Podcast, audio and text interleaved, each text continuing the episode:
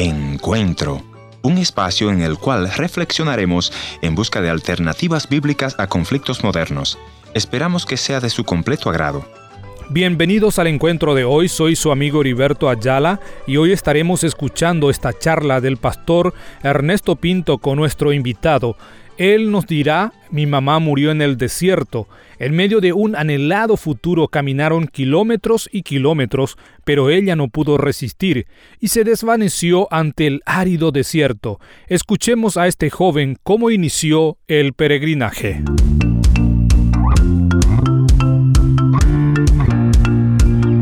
Entonces tomar una decisión, soy el menor de la familia, tomar una decisión como esta era, al principio era un chiste. Mm. El niño pequeño está hablando sus, sus deseos, pero nunca se tomó en serio. Cuando llegó la oportunidad, fue la cosa seria. Veniste un día y dijiste, yo me voy a los Estados Unidos, mamá. ¿Y qué te dice tu mamá? Cuando yo le dije a mi madre, ya está todo listo, tal día viajo, tengo el coyote como le llamamos, que es el guía que nos trae. O sea, vos habías decidido viajar a los Estados Unidos ilegalmente. Exactamente, así es. Era bastante difícil el poder decir o darme el lujo de decir voy a ir a solicitar una visa, ya que no habían los medios para que yo lo pudiera hacer. Correcto.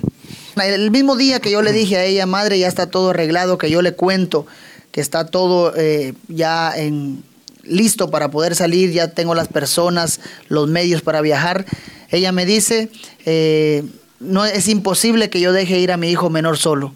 Eh, yo me voy a ir con vos. Este era mi amigo Juan José, quien nació en Guatemala. Juan José es el hijo menor de una familia de cuatro. Hola, yo soy tu amigo Ernesto Pinto y este es tu programa Encuentro, historias que surgen desde el corazón del pueblo. Estoy dedicando este programa con mucho respeto a la memoria de todos aquellos hermanos nuestros latinoamericanos que han muerto en el desierto o en el río Bravo tratando de cruzar ilegalmente la frontera estadounidense. Una fresca mañana abandonaron su bella Guatemala. Juan José, su señora madre y un grupo más estaban determinados a cruzar ilegalmente y vivir en el norte. Viajar a los Estados Unidos y hacerme rico era mi único sueño, dice Juan José, quien nos compartirá su corazón en esta oportunidad. Escuchemos lo que pasó en el camino de Guatemala a los Estados Unidos. Cuando eh, cruzamos la primera frontera fue cuando tuvimos el primer, eh, la primera impresión, nos dimos cuenta que no era tan fácil. Migración no nos dejó pasar de México, pero al fin lo logramos. Eh, eso ya nos causó un poco de nervios, nos dimos cuenta que no era tan fácil. Eh, tu mamá y vos y otro. mamá y otro grupo que venía juntos con nosotros. Correcto. Familiares entre ellos. Mm.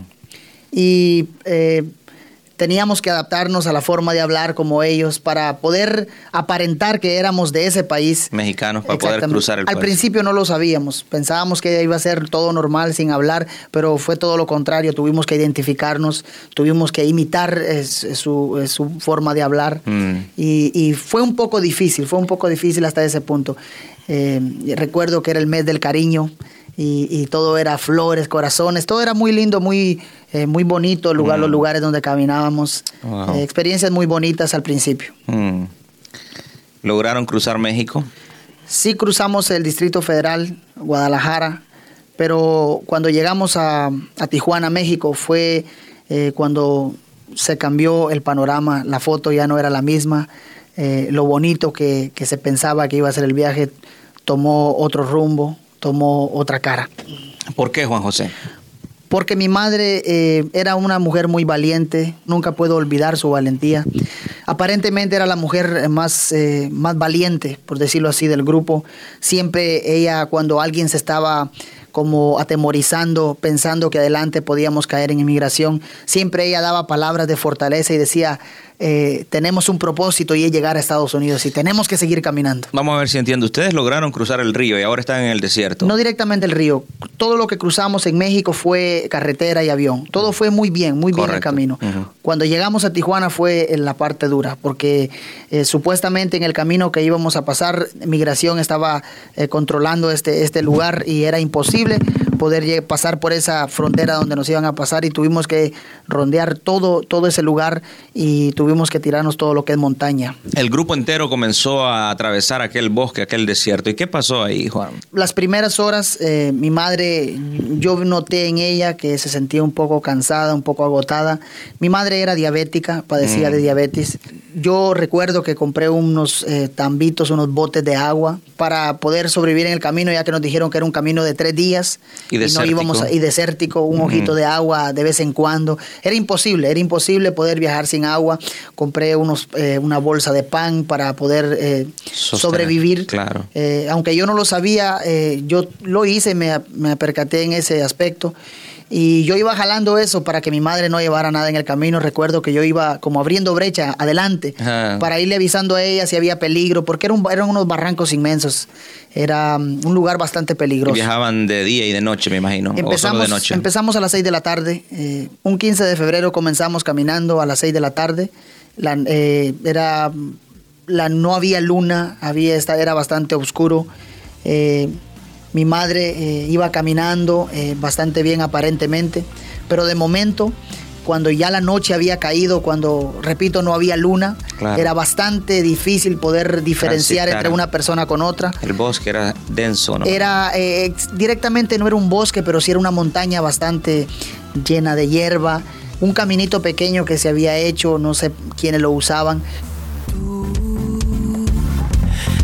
Calma en la tormenta la fuente de mi fuerza, el dueño de mi vida. Porque tú eres la luz que ilumina mi vida y el camino donde guías mis pasos. Te sigo a donde vayas, confío en tus promesas. Yo sé que tú no fallas, descanso en tu mirada.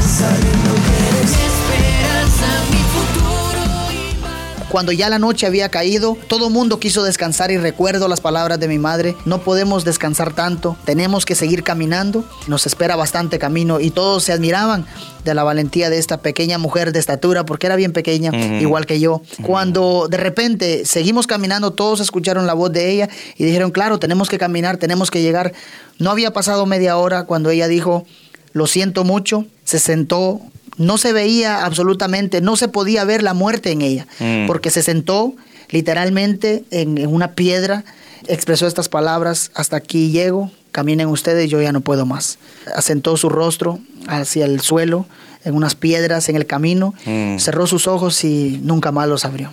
¿Vos viste morir a tu madre en el desierto? Sí, hermano, sí.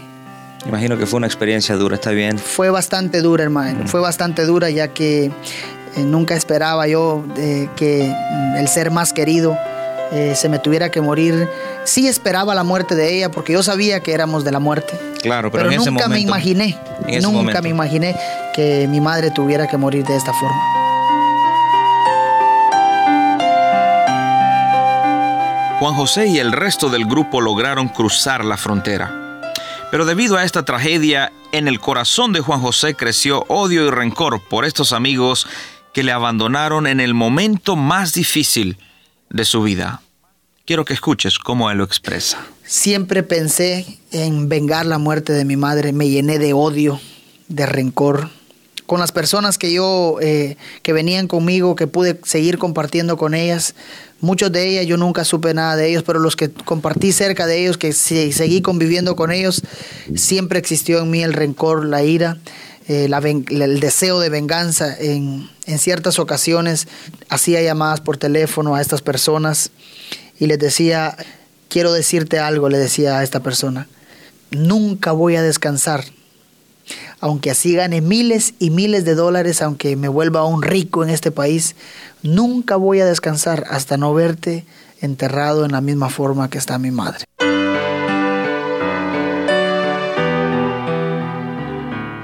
Eh, yo estaba, por decirlo así, creía que estaba ya eh, en el punto de cumplir la promesa que yo tenía de vengar esa muerte de mi madre. Recuerdo que compré un arma, me gustaron mucho las armas de fuego. Compré un arma, eh, yo la manobraba, pensaba, la tenía en mi casa. Recuerdo que un día eh, me tomé unas, unas copitas eh, en la noche. Esa noche no pude dormir, pasé intranquilo. La noche siguiente eh, yo conocí a una muchacha. Esta muchacha en parte cambió un poco aquello que había en mi vida. Esta muchacha me dijo, te invito, mi madre me ha invitado, va a haber una actividad evangelística y vamos allá para complacerla. Fui, la persona que estaba hablando por los micrófonos impactó mi vida en unas palabras que hablaba, unas palabras muy lindas acerca de ese mismo vacío que había en mi vida. Estas palabras eh, tocaron mi corazón. Empezaste a, entender el Evangelio en tu corazón esa noche. Empecé a conocer el amor de Dios, la misericordia de Dios, mm. algo inexplicable. Era algo nuevo para Algo nuevo, algo mm. nuevo, algo que estaba borrando aquel odio que había en mí. Eh, no fue una voz que escuché audiblemente, no la escuché en mi oído, pero sí había algo en mi corazón que me decía, dentro de mi en tu interior. En mi interior. Mm. Había algo que me decía, no podés pasar al, frente, no podés hacer un acto de fe porque no has tenés un odio, no has cumplido lo que tenés, has comprado un arma. Mm, estabas luchando con, esos dos pensamientos. Los dos pensamientos. Aparentemente el, pensamiento negativo ganó esa noche. Mm. Me fui a mi casa no pasé eh, a hacer un acto de fe, pero me fui tocado, me fui tocado, mi mente ya iba maquinando otros pensamientos. Esta muchacha de la cual le he hablado me ayudó mucho. Al día siguiente recuerdo, me desperté a las 4 de la mañana, entraba a las 5 de la mañana a mi trabajo, me fui a mi trabajo, yo tenía mi propio negocio. Cuando encendí toda la maquinaria, le dije a los muchachos que trabajaran ellos, yo me iba a ir, no me sentía bien y me metí a un baño, el baño del lugar este establecimiento, este local donde tenía mi negocio. Me empecé a, sentirme mal, dije, algo pasa en mí y no sé qué es. De momento empecé a llorar, lágrimas cubrieron mi cara completamente. Dije eh, en mi mente, ¿qué será lo que me está pasando? nosotros por, eh, por costumbre eh, del lugar de donde yo soy, decimos cuando hay una tristeza, siempre decimos algo pudo haber pasado en mi familia, mm. algo, algo pasó. Y empecé a llorar y a llorar y a llorar y a derramarme, pero de momento me di cuenta que no era ni un pensamiento, no era algo había pasado en mi familia, ni nada de eso, sino sentí la necesidad en mi corazón de hablar con, con, un, ser, con un ser el cual yo no podía ver. Ese ser era Dios. Yo me di cuenta que yo tenía la necesidad de hablar con Dios. Y empezaste a hablar con Dios con Dios, con, mis palabras que, eh, que no tenían en cierta parte tal vez sentido, porque yo le decía, si, si vos sos Dios, hace algo en mi vida. Me siento triste, tengo mucho odio. Quiero conocerte. Sácame lo que tengo en mi interior. Estoy a punto de cometer alguna locura. Quiero que eso se borre de mí. Quiero conocerte. Si realmente eres Dios, hazme sentir en este momento que, que vos sos Dios. Mm. ¿Y te escuchó Dios, Juan José? En el momento, hermano, en el momento. Ah. No se me apareció ningún ángel, no vino una voz a mi oído, no escuché nada, hermano. Pero ese vacío que había en mi vida en ese momento fue llenado.